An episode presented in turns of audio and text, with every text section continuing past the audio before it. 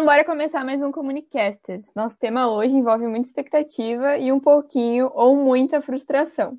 Mas não se preocupa que a gente não vai ficar na bad juntos. Nosso objetivo aqui é trocar experiências para te acalmar e nos acalmar. Quando a gente começa uma faculdade, temos uma super expectativa sobre o curso. O que fazer depois de formado, objetivos, ideais de rotina de trabalho. Acontece que o período na universidade passa bem rápido e muitas vezes a gente não consegue aquele estágio dos sonhos ou testamos várias áreas e nenhuma delas é bem aquela que a gente sonhava. Isso é muito comum mesmo. Esse período entre universidade e mercado é sim bem conturbado. É normal sentir medo, aflição, ainda mais com o mercado cada vez mais enxuto. Mas estamos aqui para te dizer que faremos o possível para tudo ficar bem nos próximos minutos. Afinal, somos todos apaixonados por comunicação e suas possibilidades. E para falar desse tema, a gente tem uma convidada muito chique, maravilhosa, a própria definição de RP de sucesso. Eu assisti ela num evento que ela estava falando sobre construção de identidade e marca pessoal no digital. E eu fiquei tipo, estou me sentindo muito identificada com ela, a gente precisa dela no Comunicasters. Então eu vou contar um pouquinho sobre a Luana Daltro, nossa convidada de hoje, para vocês antes dela dar oi. Ela é formada em Relações Públicas há quatro anos, trabalha como analista de marketing com ênfase em branding na King Host, tem experiência com conteúdo, redes sociais e planejamento, e se autodefine no Insta como hashtag Lupalestrinha. Além de falar sobre marca pessoal e relações públicas por lá, a Lu também se descreve como entusiasta da negritude periférica, produzindo diversos conteúdos com esses recortes tão essenciais apenas perfeita. Seja bem-vinda, Luana. Oiê, muito obrigada. Adorei. Que introdução, hein? Super acolhida. Um prazer conversar com vocês hoje e estou bem à vontade. Louca para começar. Então, a primeira pergunta.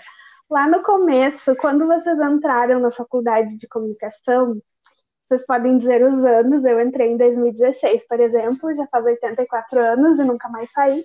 Quais eram os seus focos de atuação? Tipo, o que, que vocês queriam e achavam que iam trabalhar mais? Bom, gente, eu, né, entrei. Somos todos da comunicação, mas eu escolhi, né, relações públicas.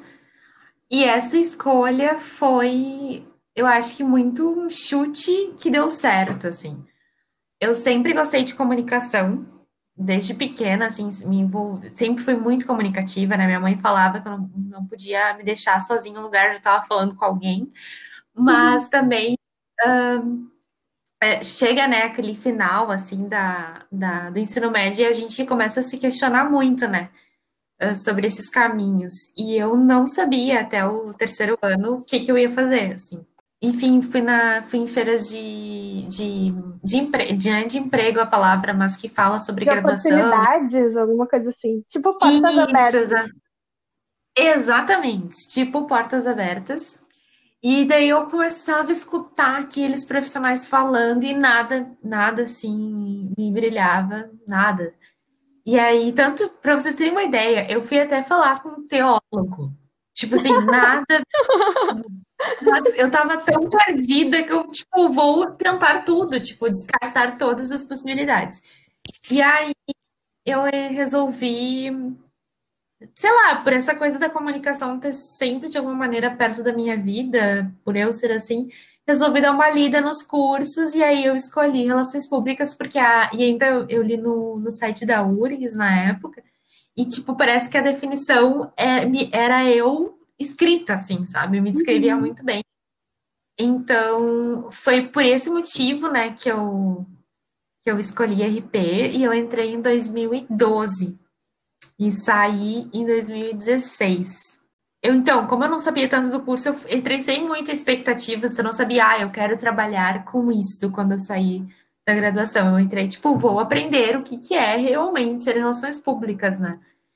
E ao longo da faculdade eu fui, enfim, experienciando muitas coisas, tanto tantos projetos quanto estágios, e trabalhei sobre muito, em muitos temas, muitas coisas. até que foi depois da graduação, enfim, quando eu saí da faculdade, eu ainda não sabia exatamente com o que eu queria trabalhar. foi depois que eu saí e já, já tendo nessa experiência de mercado que eu decidi que eu queria trabalhar com digital, assim. E aí, independente do que fosse, assim. Eu, na época, quando me deu esse start, eu trabalhava em agência como planejamento. Mas hoje eu trabalho já com totalmente focada em com marca, né? E redes sociais. Então, estar no digital é o que me, né, me descreve, assim, né? Então, foi mais ou menos isso, assim, só para dar uma introdução. Legal falar que tu te descobriu depois de formada, tu descobriu a tua paixão, que é uma coisa que a gente Sim. pode falar para quem tá, quem tá na faculdade ainda, para tipo, se tu ainda não te descobriu, calma, as coisas vão se resolver aos poucos, não precisa ser hoje, né? Totalmente, eu concordo muito com isso, Ju, porque a gente tem uma, uh, a gente tem uma visão enquanto sociedade, né? De que tu sai do ensino médio e tu já tem que saber a profissão que tu vai escolher e vai passar o resto da vida é. nela. Tu é empurrado, okay. né? Exato. E, na verdade, não é necessariamente isso, assim, né? porque ao longo desse processo, além dele ser muito pesado para um jovem, 17 anos, 18 anos ainda, né, no ensino médio, tipo, já escolher a sua profissão, eu acho que muitas vezes a gente vai para um chute, para algo que talvez seja mais próximo ao que a gente gosta, mas a gente vê que, tipo, não tem nada a ver com o que realmente a gente quer fazer, sabe? Não é à toa que muitas pessoas vão trocando de cursos Uh, e mais de uma vez, às vezes, porque estão se descobrindo. A gente está num processo, né, nesse momento de faculdade, de se conhecer enquanto sujeito, né? Então, isso, obviamente, vai interferir na escolha profissional que a gente vai ter. Então, acho que é bem interessante mesmo esse, esse ponto que tu trouxe. Eu vou falar um pouquinho, então, da, da minha experiência. É estranho para mim e para Bianca a gente falar, porque a gente entrevista mais as pessoas. Mas nesse, eu, eu acho que esse episódio em especial é o que a gente mais vai se abrir, assim, porque até então a gente estava falando muito sobre pandemia, sobre o momento da comunicação. E não tem como não se identificar com a transição entre universidade e mercado, né? A minha escolha pelo jornalismo foi bem intuitiva, assim, eu também procurava vários cursos, não me identificava com nada, só com jornalismo e com psicologia, que ainda é uma identificação bem grande que eu tenho. Eu ah, acho que eu, eu ainda vou cursar. em algum momento eu ainda vou cursar, assim, sabe? Porque perfeitos psicólogos. Inclusive, amo um beijo pro meu Wagner. E, e aí, e todo mundo me dizia, tem certeza, né? Porque jornalismo, tipo, vai fazer alguma coisa, vai ser uma advogada, ou até psicóloga. Só que o jornalismo brilhou meus olhos ali, mas eu era super, hiper, mega tímida no início da faculdade. Então eu pensava que eu ia ser aquelas repórteres que faz matérias longas e saem no jornal e tudo mais. E hoje, dois anos e meio depois de formada, eu nem pisei numa redação como repórter e nem quero. Então foi uma coisa que eu fui desconstruindo. Acho que ao longo do programa a gente vai conversar mais. Mas eu não tive. Eu entrei pensando que eu seria uma super repórter e hoje eu fico tipo, não, nada a ver. Me encontrei em outra área. E tu, Bi, Bom, eu entrei em RP, eu não conhecia muito do curso, assim, também. Acho que, sei lá, 50% das pessoas que entram em RP, elas não conhecem o curso, né? Não é que nem jornalismo, que tu tá lá todo dia vendo as pessoas na TV e tal, tipo, acompanhando Sandra Nemberg, Maju, tipo, não, né? Tu tá, tu tá lá. Uh, e aí eu, eu olhava filmes assim e tal, e eu via umas pessoas organizando eventos nos filmes, e eu achava o máximo. E daí eu pensei, meu Deus, qual será a faculdade que faz para organizar evento? Eu preciso fazer essa faculdade. Que amor! E aí eu pesquisei no Google qual a faculdade para fazer evento. E daí apareceu, tipo, ah, tem relações públicas, mas relações públicas também faz um monte de coisa, faz comunicação interna, é o relacionamento com o público, a comunicação e política e tal, mas tem eventos. Então, ah, não tem problema, vai, essa aí mesmo. E aí eu continuei uh, gostando de eventos, né? Tanto que a gente já falou aqui que eu passei um ano e meio no meu estágio dos sonhos, que era em eventos. Mas aí, uh, quando foi chegando perto dos dois anos, eu fui, eu já tinha também trabalhado com atendimento, mas não foi muito a minha praia, assim, mas aprendi bastante. E aí foi chegando o fim do estágio, que era evento, né? Tipo, tudo que eu adorava. E aí eu fui pensando, o que eu vou fazer agora? Eu não posso só trabalhar com evento a graduação toda, porque depois, quando eu me formar, eu só vou ter uma experiência.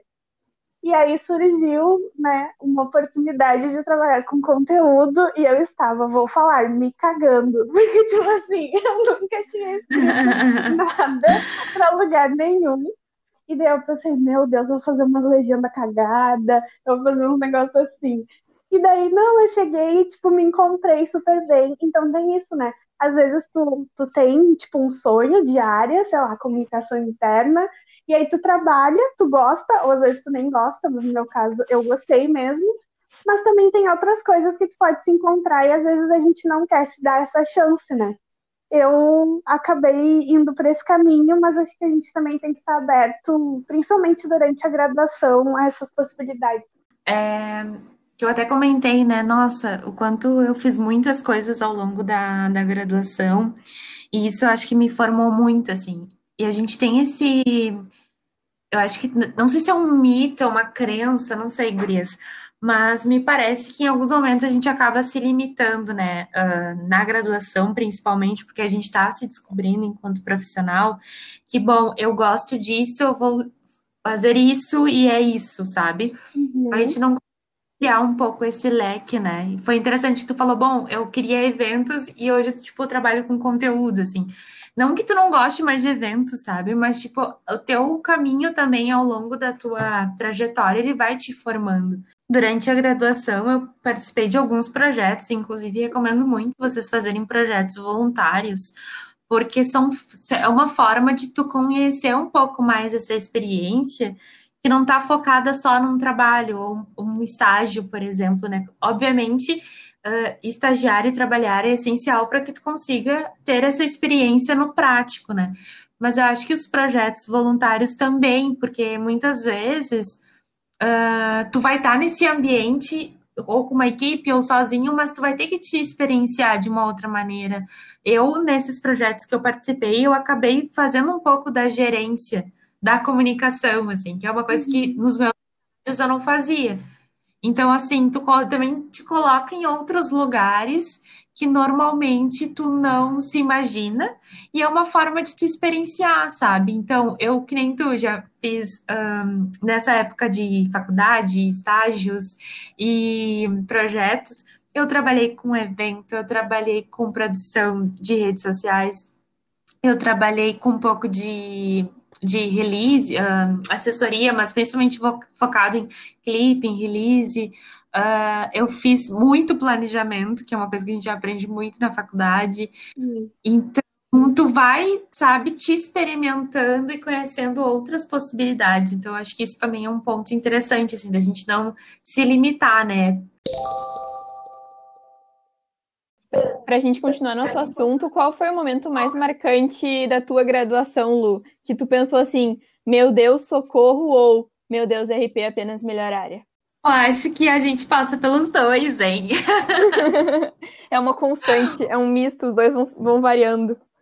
Exato, porque assim, quando eu entrei no curso, eu tive a certeza, né, que, bom, é o curso que eu realmente me identifico, que eu gosto, mas eu acho que chega ali uh, quarto, principalmente terceiro semestre para o quarto, que eu fiquei naquela coisa, tipo, eu não, tá, eu não tava estagiando, eu só tava, né, fazendo a faculdade e comecei a tocar em, focar em alguns projetos.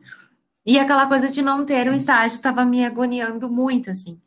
E aí, tanto que eu passei por todos os setores. Eu, tipo, estagiei no primeiro setor, no segundo, no terceiro. saber o que eu queria, o que eu não queria. Mas eu demorei muito assim para ter esse esse start, porque eu também fiz um projeto na URGS, eu estava até nesse projeto. E eu acho que eu fiquei muito tempo nesse projeto, que no fundo, obviamente, todas as coisas sempre te agregam, te, te crescem, né, de alguma maneira. Mas ali eu acho que já estava muito limitado e eu não consegui me dar, dar conta disso, sabe? Uhum. Então, eu acho que de ter demorado para tomar algumas atitudes e tipo, tá, eu preciso sair desse estágio e ir para outros e ao mesmo tempo começar a estagiar efetivamente. Foi algo que eu acho que tipo foi meu Deus, socorro, sabe? Tipo, o que que eu faço agora? E e aí também tem essa coisa, né, de, tipo, começar a se encontrar, assim. Então, mais pro final, assim, da, da faculdade, eu saí do meu do, do estágio, fui, fui para agência. E aí eu sempre falo, eu já dei uma palestra para uma turma de um, de um técnico de publicidade que eu falei, gente, agência é aquele, aquele lance, ou você ama ou você odeia, sabe? Ai, que lindo. Acho que a gente não tinha tido nenhuma, a gente não tinha tido nenhuma convidada de relações públicas até agora, Júlia? Não. Pois é, aí agora é o meu momento e da Luana. Obrigada eu, o meu momento de, de apenas melhorar na verdade, não foi nenhum dos estágios que eu fiz. Foi, foram dois trabalhos que eu fiz que eu achei muito legais. Uh, um foi de cultura e poder nas organizações. A gente fez um trabalho com a Casa da Traça, que é um, um brechó que tem em Porto Alegre. E a gente, tipo, descobriu várias coisas sobre os clientes deles, se eles estavam representando bem, tipo, a marca deles, o que, que os clientes queriam ver, oportunidades. A gente fez isso num trabalho de, tipo, um semestre, entre três pessoas, e eu estava no terceiro semestre e o resultado do trabalho foi, tipo, ótimo. Claro, se eu, vi, se eu visse ele agora, eu teria mais coisas para agregar, né? Mas, assim, ele já foi, tipo, super. Uh, uh, agregou bastante, assim, para a empresa. E aí eu pensei, assim, meu Deus, que legal isso, sabe? Eu consigo descobrir coisas que as pessoas nem imaginam só porque eu estudo RP, tipo, eu consigo. Uh, tipo, fiquei muito, ai meu Deus, adoro fazer isso. E um outro também que a gente fez, que a gente estudou a religião dos alunos de, de graduação da nossa faculdade. E a gente apresentou, na pesquisa Quant, né? A gente apresentou vários gráficos, várias coisas, e tipo, foi muito. Estamos muito conhecendo o público de verdade. Eu ficava muito apaixonada pelos trabalhos que eu fazia, assim, quando dava, tipo, muito certo. E, meu Deus, socorro, eu não lembro de nenhum momento, assim, horrível. Eu lembro de uma cadeira que eu não tinha o mínimo interesse, e ainda assim eu tive que tomar uma insolação por ela, que foi Ai, a cadeira do, é, a cadeira do curta, que foi, tipo assim, a gente foi gravar um curta, eu nunca quis gravar um curta na minha vida. Mas tá, né, tinha que fazer. E a gente foi gravar, e tipo, eu tomei uma insolação e três dias de gravação direto. Mas no fim, até o curta ficou legal. Então, não é uma coisa assim, socorro. Era só, meu Deus. Mas tudo bem. Eu só queria deixar registrado neste podcast que é a primeira vez que eu vejo duas RPs muito felizes com a sua profissão, falando super bem, porque eu acho que a gente tem, enquanto relações públicas, aquele estigma do patinho feio, assim, de ah, o curso menos uh, prestigiado, com menos louros, larará. E eu acho que é importante a gente reconhecer e dar valor para o que a gente faz, assim. Só queria deixar isso registrado e pontuado. Pode falar, Ju. Esse episódio está muito bom. E talvez tu não precisasse ser também, é? né? Às vezes os professores é. forçam a barra.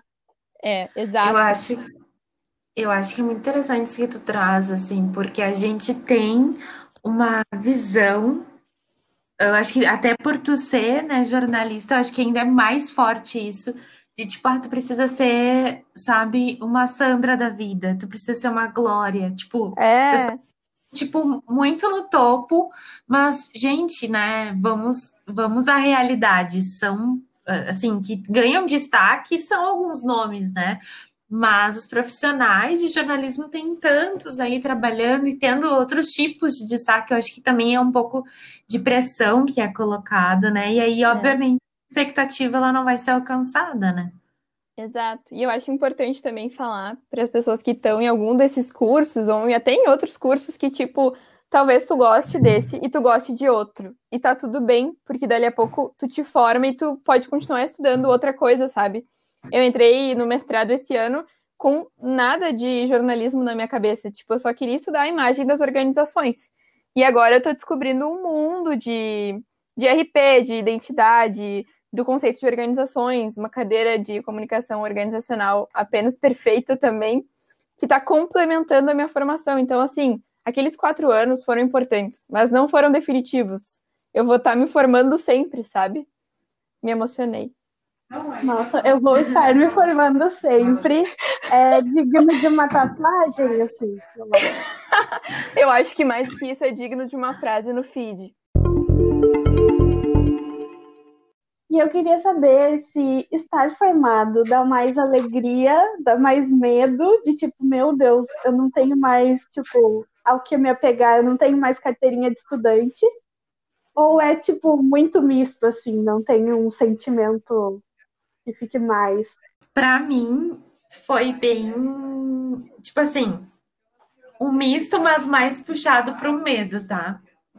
Porque, obviamente, tu se forma, tu pega aquele canudo, é festa, é alegria, tua conquista, é vitória, é só felicidade. Mas o tempo vai passando e tu vai se dando conta de que, opa, tem muita coisa incerta, sabe? Eu saí, assim, da, da faculdade e aí eu compartilhei muito isso com alguns amigos de do quanto a gente faculdade achando que, nossa, é, tudo vai dar certo, tudo vai ser, tipo, as melhores conquistas, mas justamente por a gente estar tá nesse processo, né, de descoberta e se conhecendo e sabendo o que a gente quer fazer, que se torna também um pouco angustiante, assim, porque, por exemplo, a profissão de relações públicas é uma profissão muito ampla, então tu tem muitas possibilidades. E aí eu ficava pensando muito, gente, mas tipo assim, o que, que eu quero fazer dentro de tudo isso, sabe? Eu sabia que eu gostava muito dessa parte de planejamento, agência, mas bah, é realmente isso que eu quero fazer até o final. É, é esse o ponto que eu quero, pelo menos, iniciar a minha carreira. Tinha muito essa dúvida. E aí isso começou a ficar muito latente, porque foram muitos fins de ciclos, assim, para mim. Foi em né, final de 2016, na verdade, eu me formei. Daí a festa em si foi em 2017. E, e aí eu decidi ir para terapia. E eu disse, não, eu preciso me encontrar, assim. E já puxei um cartola aqui, muito, música muito boa. E daí eu fui para terapia e na terapia eu comecei a trabalhar muito dessas questões, assim, mas não só disso, obviamente, porque a gente acaba, né, descobrindo coisas que tu nem imagina, mas falei muito sobre essa questão de, bah, que profissional que eu quero ser, sabe? Eu, eu gosto muito de relações públicas, sei que é isso, mas, tipo, uma área tão ampla, sabe? Será que eu estou seguindo o caminho certo? Enfim, daí essas vários, vários questionamentos eu fui levando para terapia e fui me encontrando, assim, aos poucos, percebendo que, tipo, tá tudo bem não ter respostas, tá tudo bem a gente sentir medo, porque o mundo é incerto, e quando a gente está no mercado, uh, tu percebe que a faculdade, ela te dá muita segurança, e aí eu lembrava muito dos meus professores falando, gente, façam estágio, se preparem, fiquem tranquilos, porque lá depois vai ser diferente, o mercado vai exigir, e a gente acaba não se dando conta disso. Ou a gente se dá conta, mas não é, é, valoriza tanto isso, sabe? Essas palavras, assim, tipo, pegar essas palavras como palavras sábias, assim, um conselho. Então, eu sentia muito que a faculdade era, tipo, como se fosse, entre aspas, uma mãe, e aí a gente está perdendo, assim, aquele sentido de, desse acolhimento, porque aí tu vai para a realidade, assim, é tu é. por ti eu resolvi começar a fazer cursos, assim, né? Cursos para começar a me sentir também mais ativa, ver outras coisas. Não cursos, assim, uma nova graduação, porque naquele momento eu achava que não fazia sentido. Mas, sei lá, um curso que aparecia, um evento que. E aí isso também vai te fazendo encontrar outras pessoas, assim, fazendo networking, né? Que é tão essencial, mas a gente também não para isso, e realmente faz muita diferença constituir esses relacionamentos.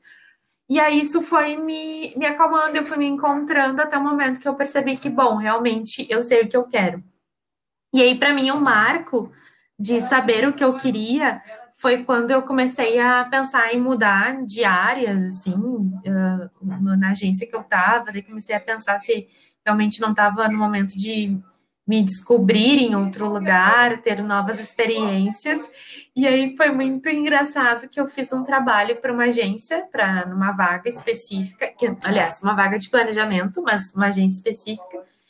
E aí nesse trabalho é que eu me dei conta que eu tipo era um trabalho para trabalhar com offline, assim.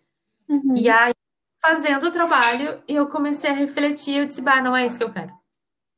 Tipo assim, literalmente, eu só tinha que entregar o job, a gente já tinha passado pela entrevista, e foi super bacana, assim, a sintonia que eu tive com o pessoal da agência, tipo, tanto que quando eu mandei o e-mail falando que eu tinha entendido que não era isso que eu queria, pedia desculpas e tudo mais, a própria analista que me atendeu falou assim, nossa, que bom que tu se deu conta disso, e a gente fica triste porque, né, a gente já tinha, já tava te vendo aqui e tudo mais.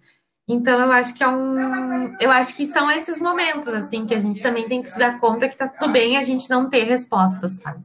Eu precisava passar por esse processo para também curtir muito o que eu vivo hoje. Tu falou da, da terapia, é muito importante, porque a gente sozinho realmente é muito difícil, sabe? A gente precisa refletir, pensar, conversar.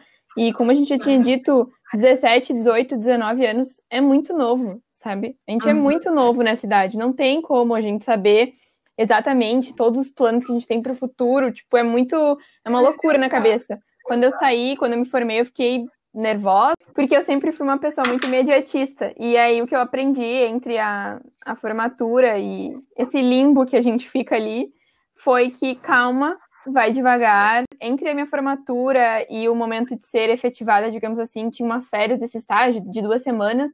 E aí eu peguei um freela ainda de duas semanas no Natal e Ano Novo, fiquei fazendo para ver se era o que eu queria, e em seguida Meu surgiu Deus, uma oportunidade. Júlia, trabalhar no Natal e no Ano Novo é tão Júlia, pegar um freela nas férias. É tipo assim, Deus ajude. Mas foi bem legal. Daí eu editei uma revista, a revista do Cindy Lojas até foi legal, mas aí eu vi que também não fazia minha cabeça tanto assim. E em seguida eu comecei a trabalhar em agência e me apaixonei. Mas nesse, nesse momento ali, eu diria que a Luana definiu, assim, o que me salvou foi a terapia, falar, conversar. e conversar com os teus colegas também, sabe? Porque tá todo mundo na mesma. Tá todo mundo muito nervoso e tenso. Tem colegas meus que em seguida já começaram outro curso que não tinha relação com comunicação e tudo bem, porque a gente tem 20, a gente tinha 20 anos, sabe? E tudo bem se tu fizer com mais idade, sabe? Porque a gente, uhum. a gente muda toda hora, né? Então, acho que o que tu falou, eu assino embaixo, Lu. É isso aí. E Bianca, eu tenho certeza que vai dar tudo certo para ti. Porque a Bianca, eu vou expor ela. Na entrevista dela, na entrevista dela, ela me disse assim: Ah, eu não sei se eu vou conseguir pegar tudo muito rápido, acho que em duas semanas. Daí eu, tipo, tá contratada. Tu vai demorar duas semanas? Como assim? Muito rápido. E aproveitando, agora a gente vai ouvir o depoimento do Gabriel Bolzan, que a gente convidou para falar, para fazer uma participação especial nesse episódio, porque ele está numa fase que ninguém aqui tá e agrega super ao nosso papo. Primeiro ano de formato. A cerimônia de formatura dele foi em março de 2020. Em RP, eu tô sentindo que a Bianca tá puxando esse episódio todinho pra RP. Você bem, achou que não ia ter vingança? Eu amo. Tudo bem, eu amo. Vamos, mas nossos outros convidados eram perfeitos também. Eu tô Tivemos brincando, um... eu amo todos. Eu já disse assim, ai, não sei se eu... eu não sei se eu posso falar isso, mas assim, antes a minha escala da comunicação era RP, PP e jornal. Nossa, e agora é... assim?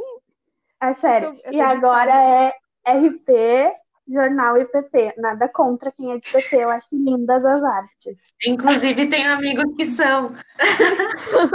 eu acho lindas as artes. Aquelas. Mas voltando, é, para mim eu acho até que é RP, jornal e. Não, brincadeira, jornal amo, inclusive minha chefe. Então, voltando, gente, a gente ah, vai. o jornal foi para primeiro lugar agora, eu tinha esquecido. voltando para o Gabriel, a gente vai ouvir um pouquinho do que ele contou sobre como essa transição foi para ele, especialmente com esse ano atípico, né? Desde o início do ano eu já estava trabalhando como produtor de eventos na área. Com a chegada do coronavírus, as expectativas, realidades mudaram um pouco e tive que buscar uh, alternativas. E dentre as alternativas que eu tinha, é, a área de gestão de mídias sociais foi a que mais se encaixava no meu perfil. Então, é, busquei é, vagas na área, porém é, foi um pouco frustrante assim é, participar de processos seletivos e, e, e ver as vagas né, na, online devido todas as qualificações que pediam, né? Eu acho que, apesar de ter bastante oportunidade nessa área, as, o que pedem nas descrições das vagas não dá para um profissional que recém saiu da graduação.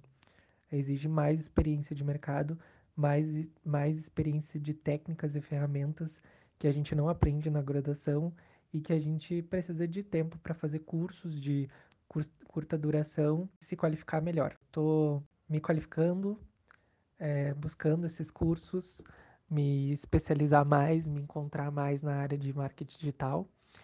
E também uh, encontrei, uh, como forma de, de me manter, o lado de freelancer, que é um pouquinho mais voltado para pequenas habilidades que a gente tem, né?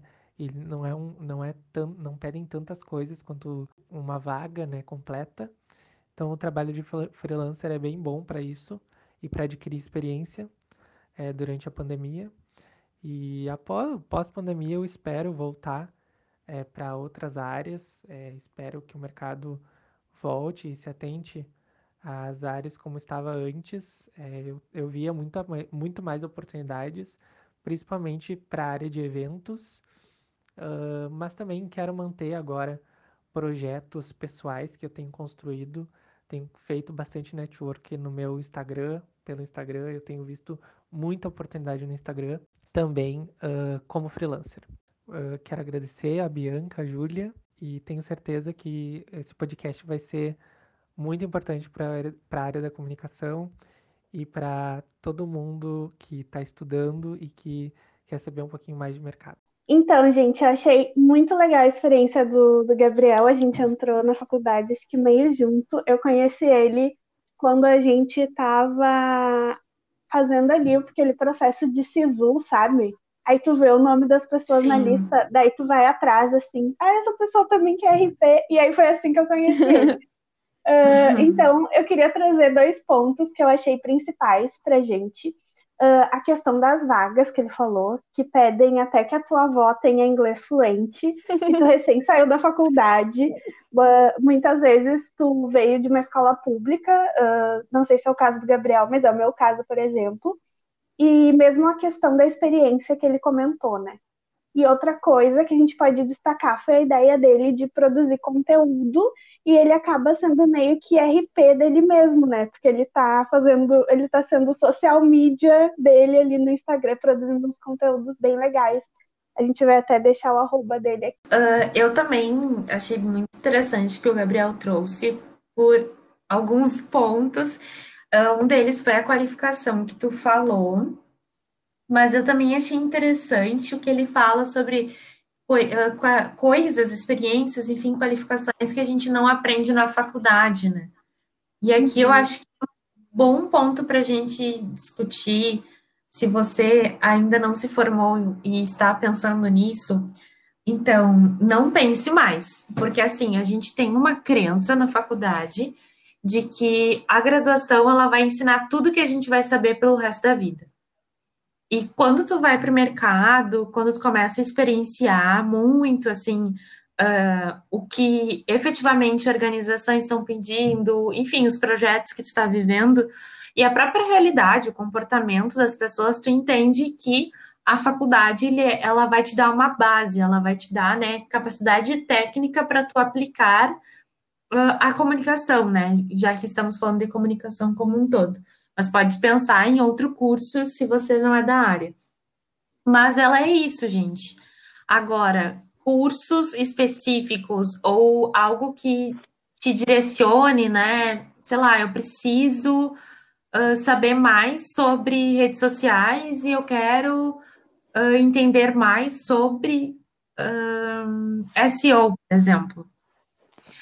Então, não, a ela não vai te dar isso, ela vai te falar sobre a importância das redes sociais, vai falar a importância do marketing digital, mas se tu quer entender mais sobre SEO e como tu vai ranquear melhor no Google, tu vai ter que fazer um curso específico sobre isso. Eu acho que a gente acaba uh, achando que a faculdade vai nos dar um, um panorama uh, específico e na verdade não, ela vai te dar essa base, né? E eu também pensava que nem o Gabriel, por isso que eu trago esse é, ponto. Assim.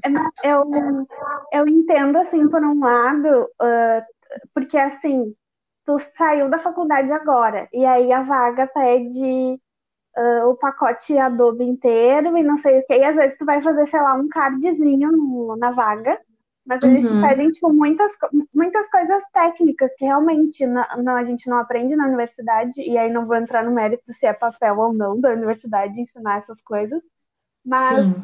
realmente, assim, tu, tu saiu da faculdade, tu só fez, fez um estágio em assessoria de imprensa e um em produção de conteúdo escrito, sei lá.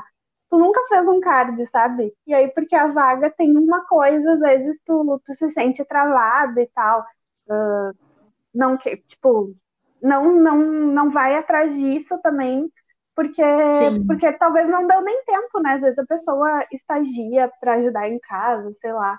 Enfim não tem tanto tempo de mas aí ele falou que está fazendo isso agora né? O que é bem legal que ele está procurando os cursos está procurando essa formação enquanto ele faz frila né? Que também é uma opção Sim, não, Bia, até eu concordo muito com o que ele fala sobre a questão de das vagas, né? E até tudo é o exemplo de exigirem muito de alguém que está recém saindo, né, da universidade. Eu acho totalmente errado isso, assim.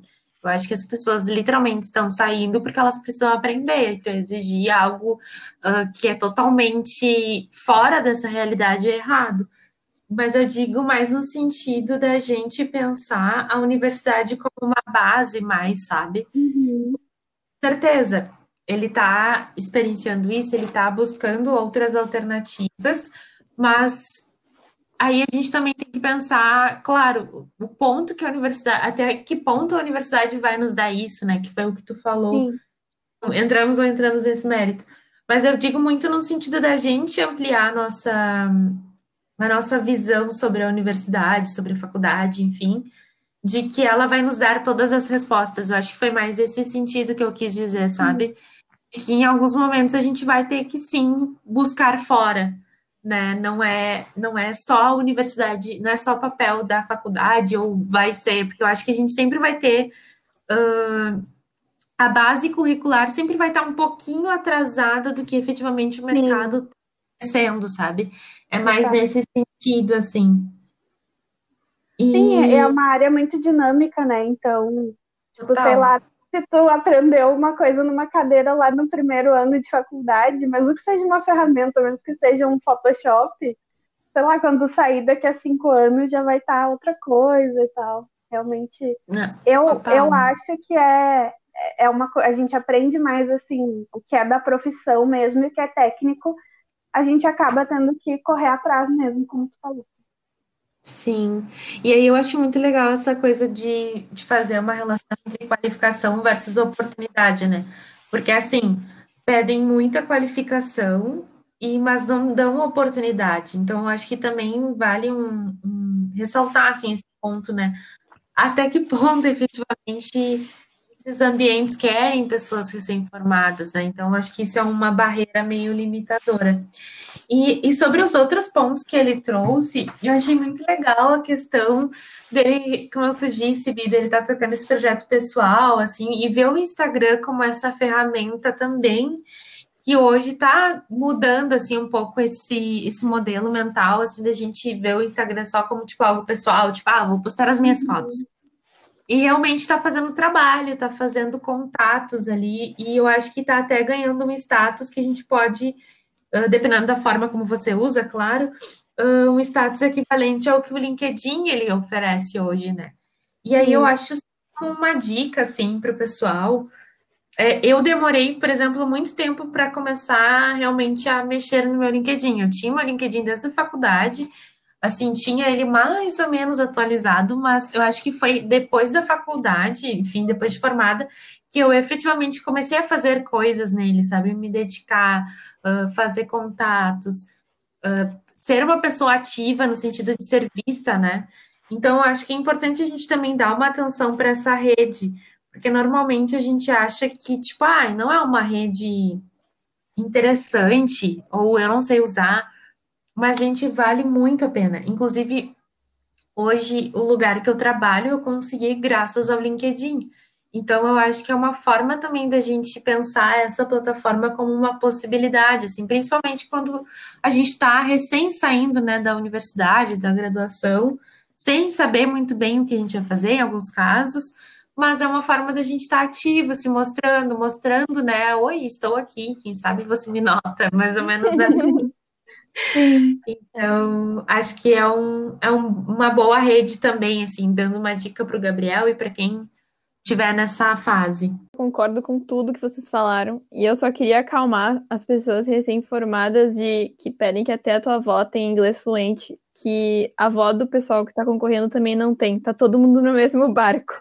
Eles, eu não sei de onde eles colocam esses pré-requisitos, mas tá tipo, tá todo mundo no mesmo barco, sabe? Calma. Sim, 10% das pessoas falam inglês fluente é. no Brasil. Mas o, o que eu tava uh, pensando do LinkedIn é que às vezes tem um estigma, né? Eu não sei se vocês tinham isso também, mas que o LinkedIn é uma rede, sei lá, de Faria Limer, sabe? É um Sim. negócio assim. só os, os, engenheiros lá digitando e coisas assim. E tem gente legal para seguir no LinkedIn, tem gente falando sobre diversidade, sobre empoderamento feminino, sobre muita coisa, e atrelado ao mercado, que é o mais legal, né? Então eu acho que é muito, muito legal a tua dica, Lu.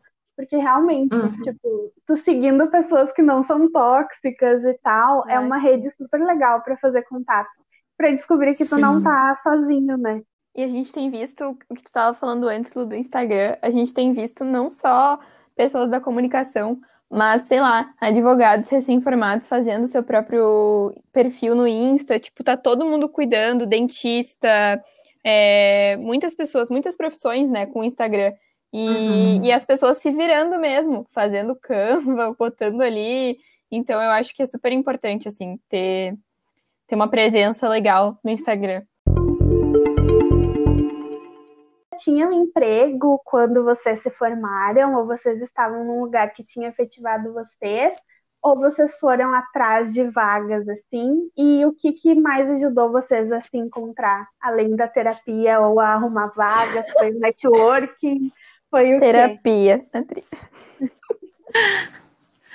Uh, eu tive a sorte de sair da faculdade empregada. Então, essa agência que eu trabalhava, eu, enfim, fui efetivada.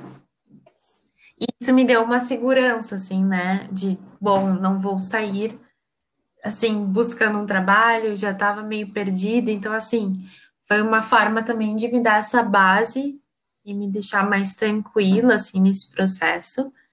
Mas eu também, como eu falei para vocês, assim, ao longo da conversa, eu nunca fui muito de me aquietar, assim. Então, bom, eu estou estou nesse trabalho, vou ficar aqui, estou me sentindo segura, mas eu queria experienciar também outras possibilidades e agregar mais ao meu currículo, né? Então, além da terapia, eu fui fazer cursos, assim, diferentes, principalmente já sem saber essa parte de, do digital já estava muito presente na minha área, na minha área, no meu pensamento, assim.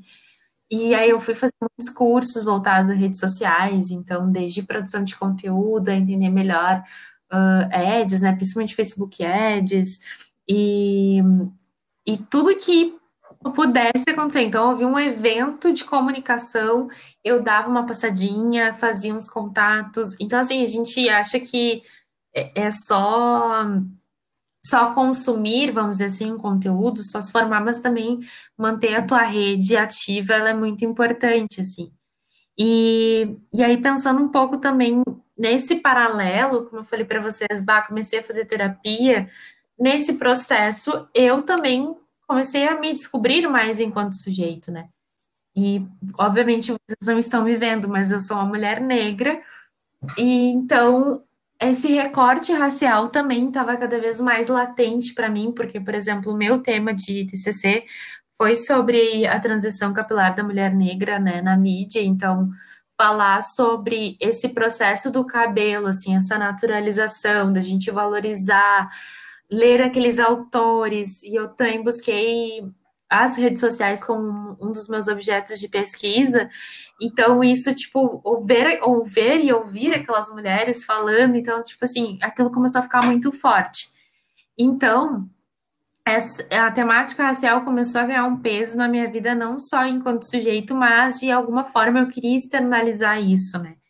Então, na terapia, eu comecei a ver o quanto eu me sentia silenciada, e aí, uma forma que eu encontrei para não me sentir mais assim foi começar a escrever. Então, eu criei um Medium, né, que é uma plataforma de textos, e comecei a falar sobre temas que eu acreditava, principalmente voltados à questão racial, e começava a falar algumas coisas no meu Instagram, até que uh, comecei a perceber que, tipo, as pessoas queriam escutar, assim, o que eu tinha para falar, sabe? Foi realmente um processo.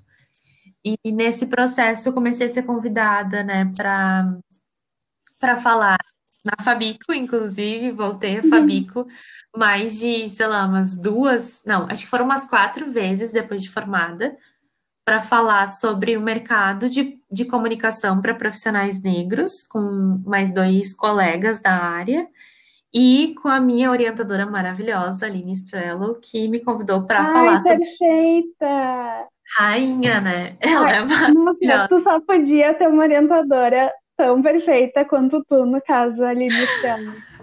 Ai, ela é muito maravilhosa, gente, sério, amo. E aí ela, e ela é muito, sempre foi muito incentivadora, assim. E aí ela me convidou, acho que umas três vezes, para falar com as turmas dela sobre o meu TCC, sobre esse processo de pesquisa, né, e, e de se entender enquanto sujeito. Então, foi muito bacana. E aí comecei a ser convidada para palestras e, e, comecei a gostar mais de produzir conteúdo. Então, uma coisa foi levando a outra, até que desde o ano passado, assim, eu decidi que eu realmente ia me tornar uma produtora de conteúdo digital. Então, novamente, digital aí na minha vida. E, e assumir realmente essa identidade, assim. E foi muito interessante que eu acho que quando a gente consegue assumir, né, que realmente a gente quer fazer isso, falar, assim, verbalizar, bom, é isso que eu quero fazer, e as coisas começam a fluir também. Então, cada vez mais eu comecei a ser acionada, e esse ano a Gaúcha ZH fez uma lista, né, com influenciadores negros que falam sobre a temática racial no Rio Grande do Sul, e eu fui uma das pessoas citadas.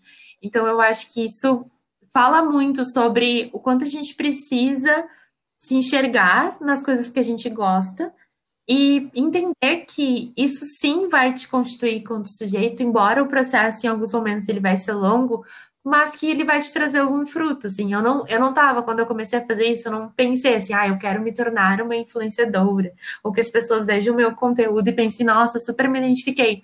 Não, eu tava muito mais pensando em mim, de tirar essa dor, vamos colocar assim, de não me sentir mais silenciada, que foi algo que eu vi na terapia, e tomou uma magnitude que eu não imaginava, assim, e hoje assumi isso e tenho me sentido super feliz, assim, com isso, e eu acho que fala muito sobre, que até foi o que a Bianca, né, viu na minha palestra, que é sobre marca pessoal, assim, o quanto a gente precisa se entender, né, ou seja, buscar essa identidade para conseguir externalizar isso que vai ser pela imagem, né? Que vai ser pela marca em si.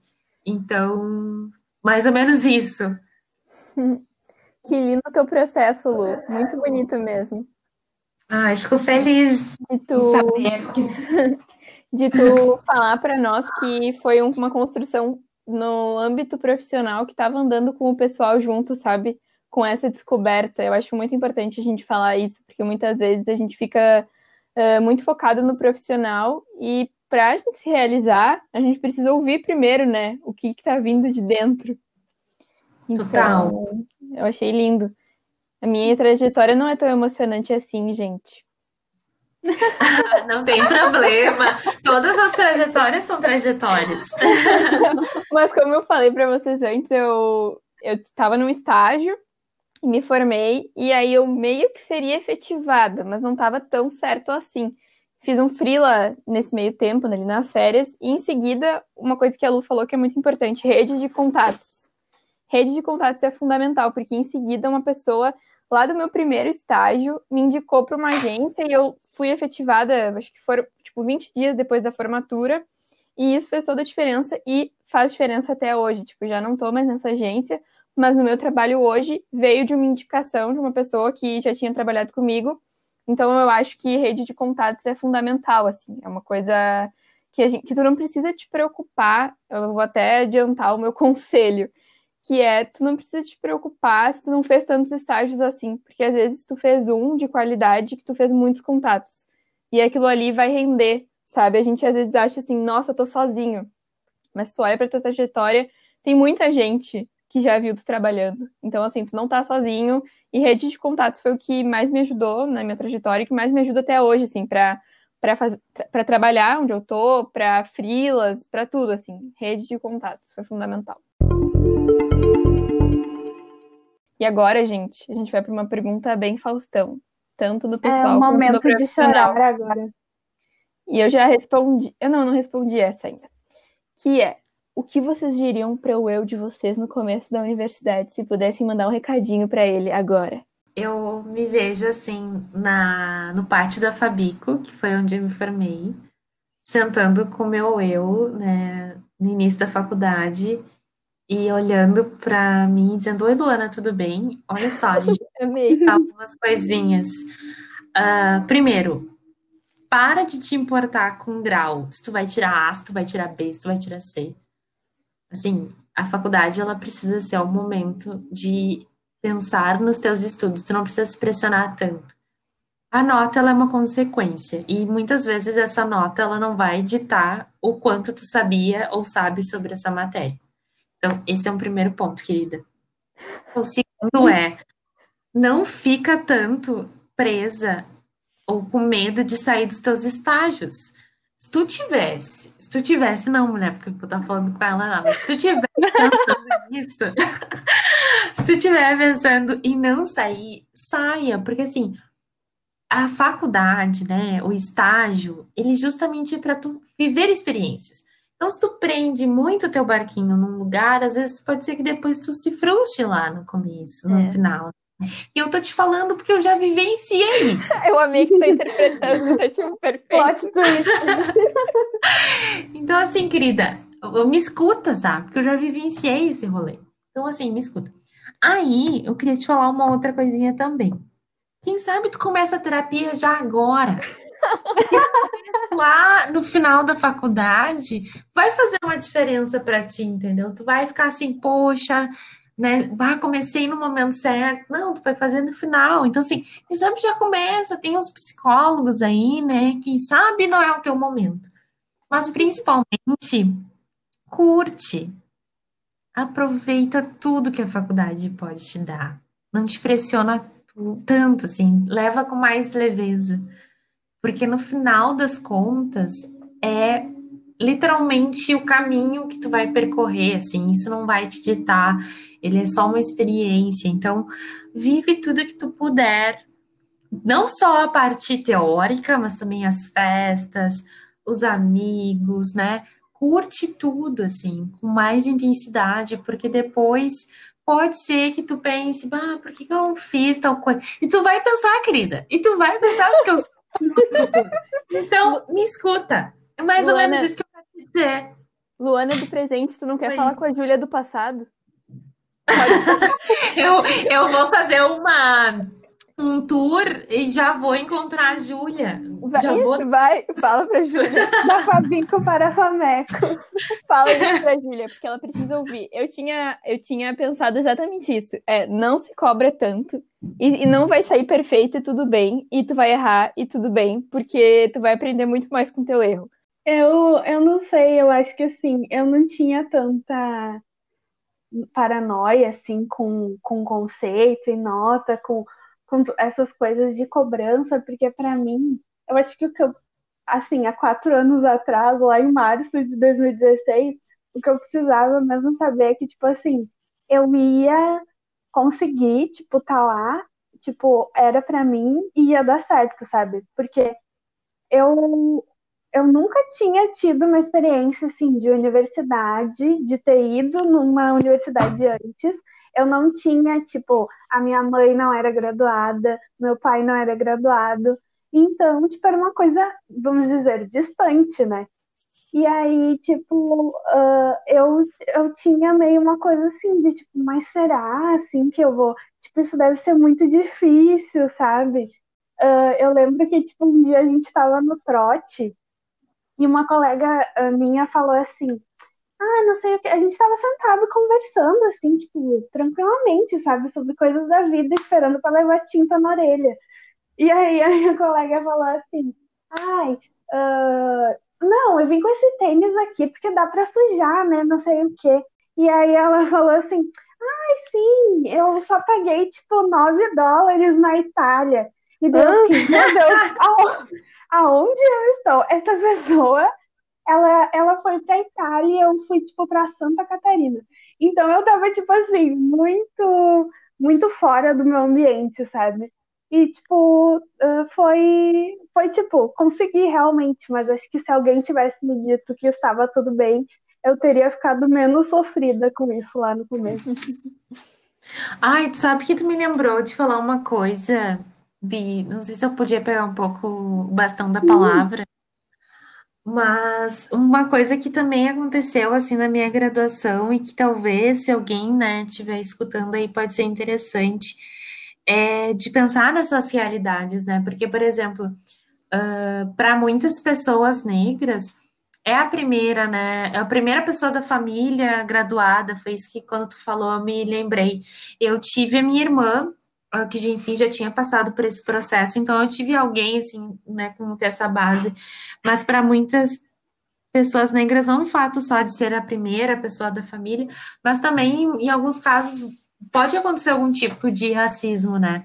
Então é pensar que tu não tá sozinho também, né? De encontrar também essa rede de acolhimento e, e conseguir lidar com as situações que podem acontecer da melhor forma, assim. Eu acho que também é um ponto interessante de se destacar.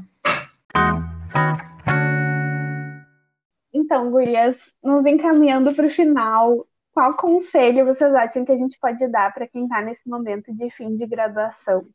O meu conselho é valorizar muitas experiências que a gente teve no estágio na hora de buscar emprego. Uma colega minha estava até falando disso na aula outro dia, que ela não sabia bem como, como usar essa experiência né, que ela já teve no estágio para buscar um emprego efetivo, porque às vezes tu sente que, sei lá, no estágio tu nem fazia tanta coisa, mas, mas não é isso. Normalmente a gente faz bastante trabalho legal, projeto no estágio, a gente tem bastante experiências e acho que a gente tem que valorizar isso quando a gente fala da gente mesmo. Tipo, ah, não, eu fiz esse estágio, eu aprendi isso lá, mas eu também ensinei isso lá, tipo, eu também ajudava nisso.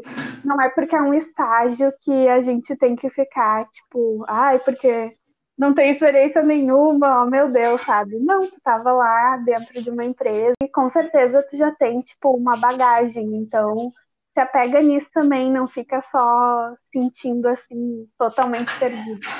Tudo que a gente faz na graduação gente nos acaba constituindo de alguma forma, né? Então é tentar uh, fortalecer isso, né? Materializar, concretizar tudo que a gente fez, tudo foi um ensinamento, seja o trabalho que tu fez, né, para alguma cadeira, o estágio ou algum projeto, enfim, eu acho que tudo isso acaba nos constituindo e a gente tem que valorizar, porque a gente sai da faculdade achando que, nossa, por que, que a gente não fez tal coisa?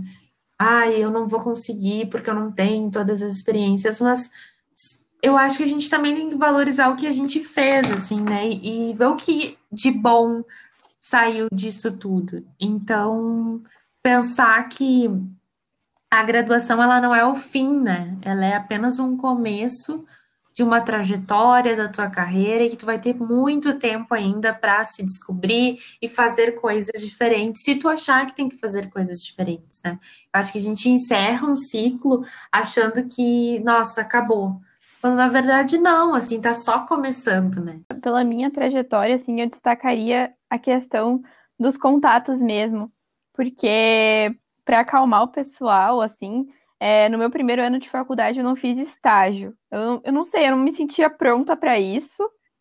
E eu estava aproveitando aquele momento de faculdade, eu tinha o privilégio de morar com os meus pais.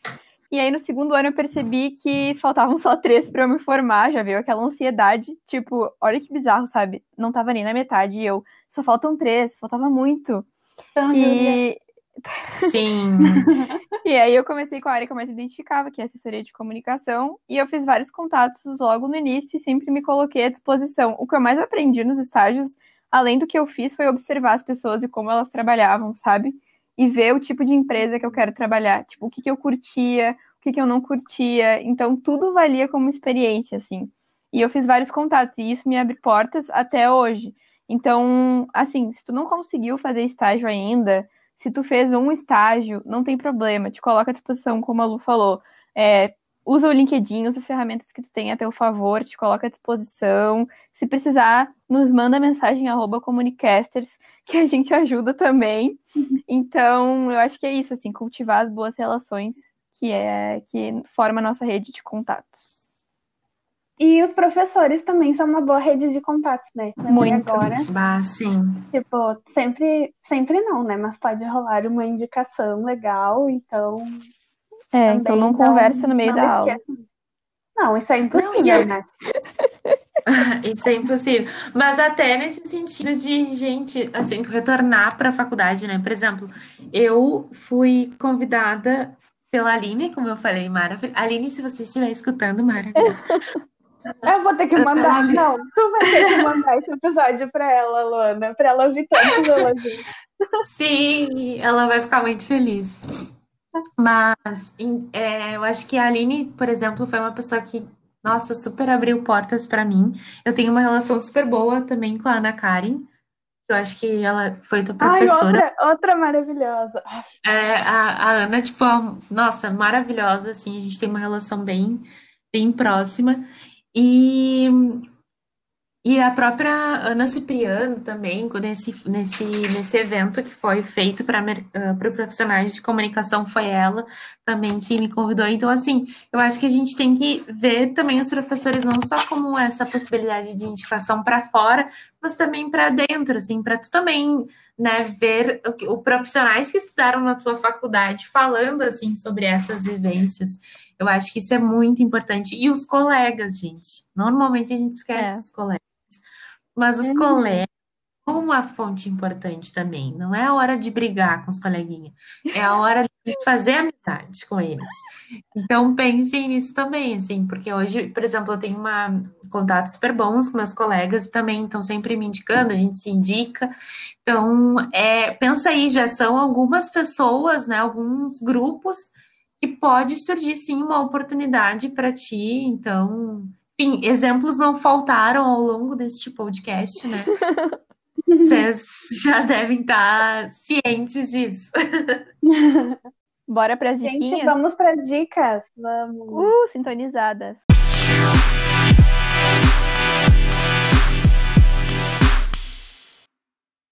LinkedIn. LinkedIn, gente do céu. Uma pausa para o LinkedIn. Valorize a rede social, sério, assim, olha. Gente, é muito importante. Inclusive, eu acho tão essencial, vou fazer já o minha, minha publi. Oi, meninas, tudo Eu tenho um conteúdo no meu Instagram só sobre, tipo, um passo a passo para o LinkedIn, assim. Então, coisas para que tu tem que fazer no LinkedIn, que são básicas para tu começar a ser notado. Vou dar um exemplo aqui. Palavra-chave lá aquele títulozinho que as pessoas colocam, ah, relações uhum. públicas, na lista de não sei o quê. Isso é super importante na hora de um recrutador, por exemplo, encontrar o teu perfil. Se tu não tiver com nada ali uh, escrito, ou se tu tiver com as palavras erradas, então tu já está descartado, assim, né, nessa procura. Então a gente pode utilizar a rede numa, de uma forma realmente efetiva. Então pensem sobre LinkedIn. Uma outra coisa que eu queria falar para vocês são os cursos, né? Os cursos que são oferecidos na semana acadêmica da sua faculdade, por exemplo, na Fapico tinha uns cursinhos, tinha umas palestras interessantes, né, com profissionais da área. Então, assim, acho que é importante a gente pensar nisso. E os próprios cursos que você pode vir a fazer fora da universidade, né? Eu acho que eles vão formando até para tu saber, ah, isso aqui eu não gosto, isso aqui eu gosto, isso aqui eu gosto mais ou menos. Então, assim, é uma forma de tu experimentar. Aí tu vai falar, bom, mas aí tem que ter dinheiros, né? Realmente, aí isso é um problema problema. Eu acho que deveriam ter cursos uh, mais, tipo, ter cursos gratuitos de alguma maneira, mas aí, de repente, hoje, com a internet, se você tem acesso, é buscar uma coisinha no YouTube, né? É ver assim referências e aí até indico você seguir pessoas ou blogs ou próprio podcasts como esse que estão falando, né, que estão dando informação para que você consiga agregar, né, mais conhecimento, mais informações sobre a área de comunicação, se é o seu caso, ou sobre a área que você quer atuar. E e ler mais também, né, gente? Eu acho que a gente, assim, tá, é legal, a gente fica se queixando de ler os textos da faculdade, ah, que saco. Mas eu acho que é importante a gente pensar que essas leituras, elas, além de te constituir, né, enquanto profissional, elas são a sua base. Então, procure né, dar atenção para esses autores e também busque ler coisas que são do teu interesse sobre a área, né? Tem uma onda aí surgindo das pessoas não quererem fazer graduação, porque acham que, tipo, ah, eu vi um... Ai, não me fala nisso que já me dá coceira. Ai, porque eu vi um influenciador tal disse que não precisa. Gente, pelo amor de Deus, não caiam nisso, sabe?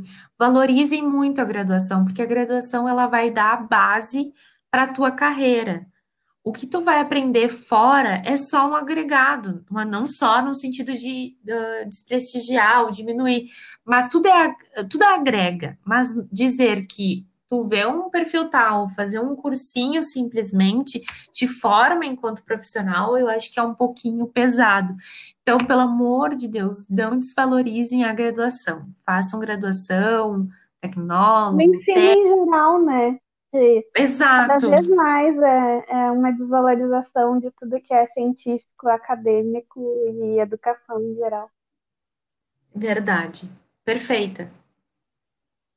Lu, tu tem algum livro assim que tu quer deixar, tipo, já que é pra gente ler mais, tem um livro que tu indica?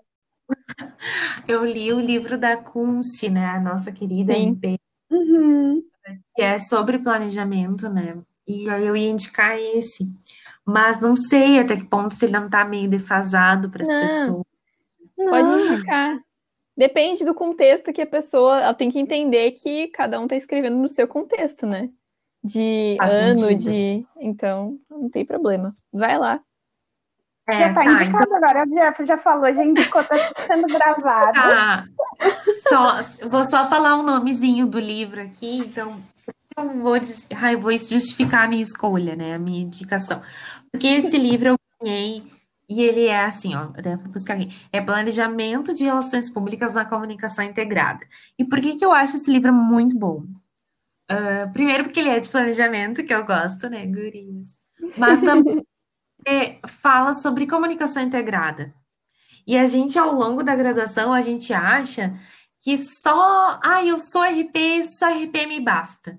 E, na verdade, a gente vai entendendo que, né, ter contatos também, né, com jornalistas, com a publicidade em si, tudo vai sendo, vai formando, né, a nossa, não só a nossa rede de contatos, mas a nossa rede de atuação mesmo. A gente precisa beber em outras fontes, né?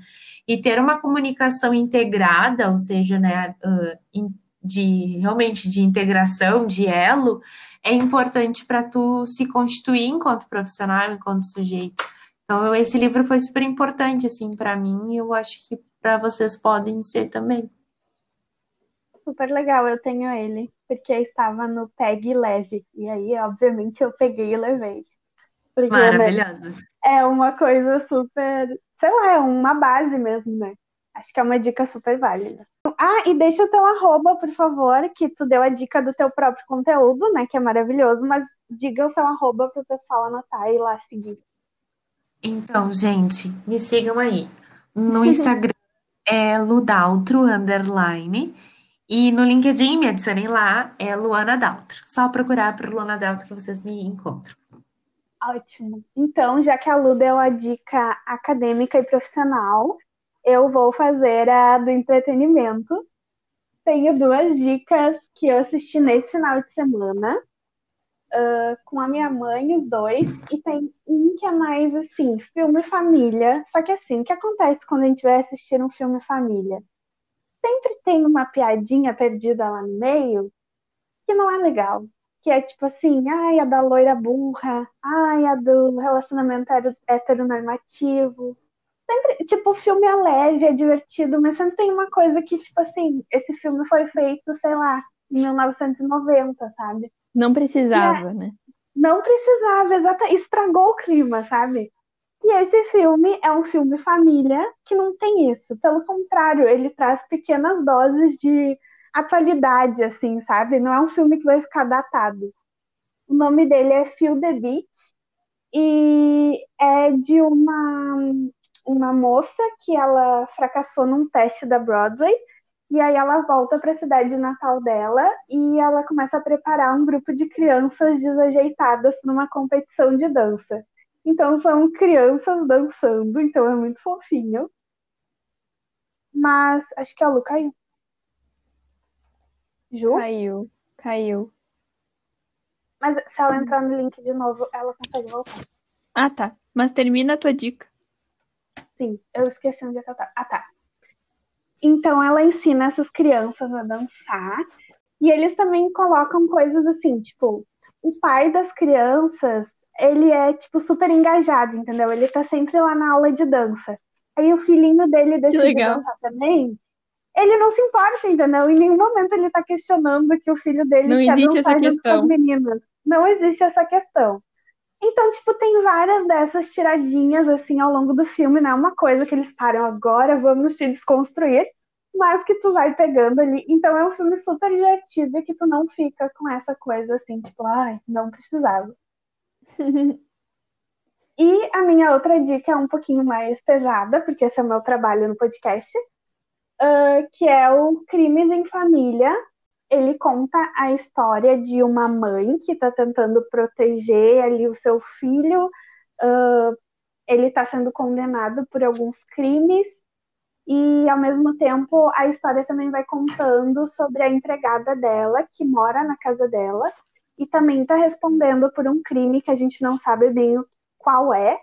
E aí o filme vai passando e vai, vai contando essas histórias até a gente ver onde é que isso se amarra. Então, tá às vezes no julgamento do filho dela, às vezes está no julgamento da empregada. A gente vai descobrindo sobre a vida dessa mulher, que ela não tem uma família, ela sempre viveu ali, ela tem um filho e tal. Então é meio suspense assim, mas também é pesado, mas é bem importante. Ele é até baseado em um poema que se chama A Infanticida Mary Farrar, alguma coisa assim. O poema é bem curtinho e, e fala sobre exatamente uma mulher que. Enfim, vejam o filme, eu não vou dar spoiler. E eu recomendo ver o filme e depois ler o poema, que daí tu já tá com aquele peso, daí tu lê o poema, daí tu pensa catatimbas. É isso. Nossa, que legal. Quero ver agora. É, e é argentino. então, apoiem o cinema latino-americano. Os dois tem na Netflix. Ah, ótimo. A minha dica, gente, é um livro que, na verdade, deveria ser a Bíblia, que é a História de Ninar para Garotas Rebeldes. É um livro que eu ganhei, acho que é ano passado, ano retrasado que são 100 fábulas sobre mulheres muito maravilhosas, que são histórias que as pessoas não nos contam, que a gente não aprende na escola. E não é aquela história de princesa indefesa esperando pelo príncipe encantado. São mulheres fodas, vai desde de Rainha Elizabeth até Malala. E o melhor de tudo é que são histórias de Niná mesmo, para crianças. E foi ilustrado por 60 artistas de todo o mundo. Então, assim, ele é lindo, maravilhoso. Depois que eu li, eu botei de decoração na minha casa. Ele é muito perfeito mesmo. E eu amei. Eu acho que ele tem áudio também, né? Sim, tem um. Acho que tem um audiobook dele. Uhum. Ele não é muito barato, porque, tipo, envolveu muito trabalho artesanal, né? De muitas artistas, de pessoas para contar história. Mas, assim, eu juntaria centavinhos e compraria, porque ele é lindo, maravilhoso. É tipo pra dormir abraçadinho. Muito bom. É, tu ouve a história e já dorme com isso. Exato.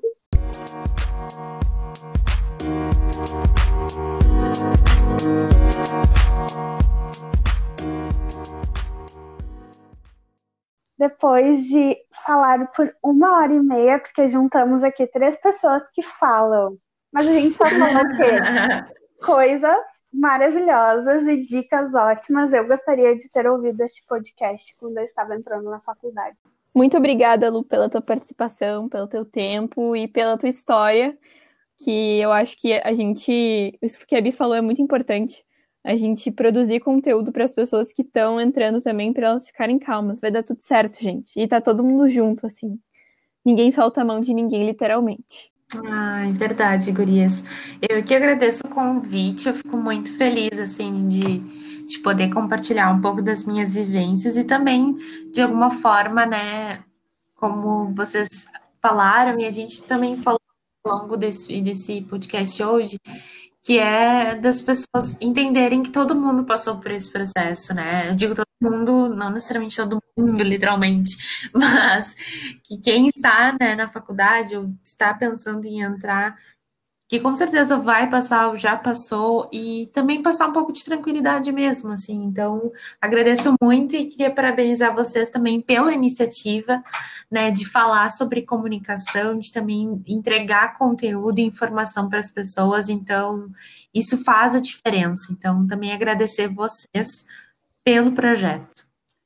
Ai, muito obrigada. Obrigada por participar. Imagina, eu que agradeço.